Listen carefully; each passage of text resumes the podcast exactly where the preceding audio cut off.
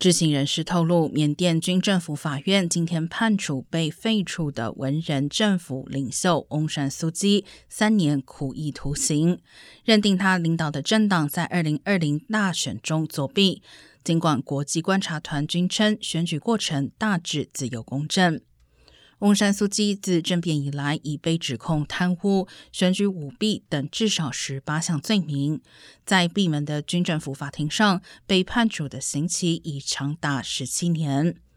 缅甸军政府领导人敏昂莱上月发表演说时，并未提及重新选举日期。而根据当地观察团体，自从军方发动政变并展开血腥镇压以来，缅甸共有两千两百多人身亡，一万五千多人被捕。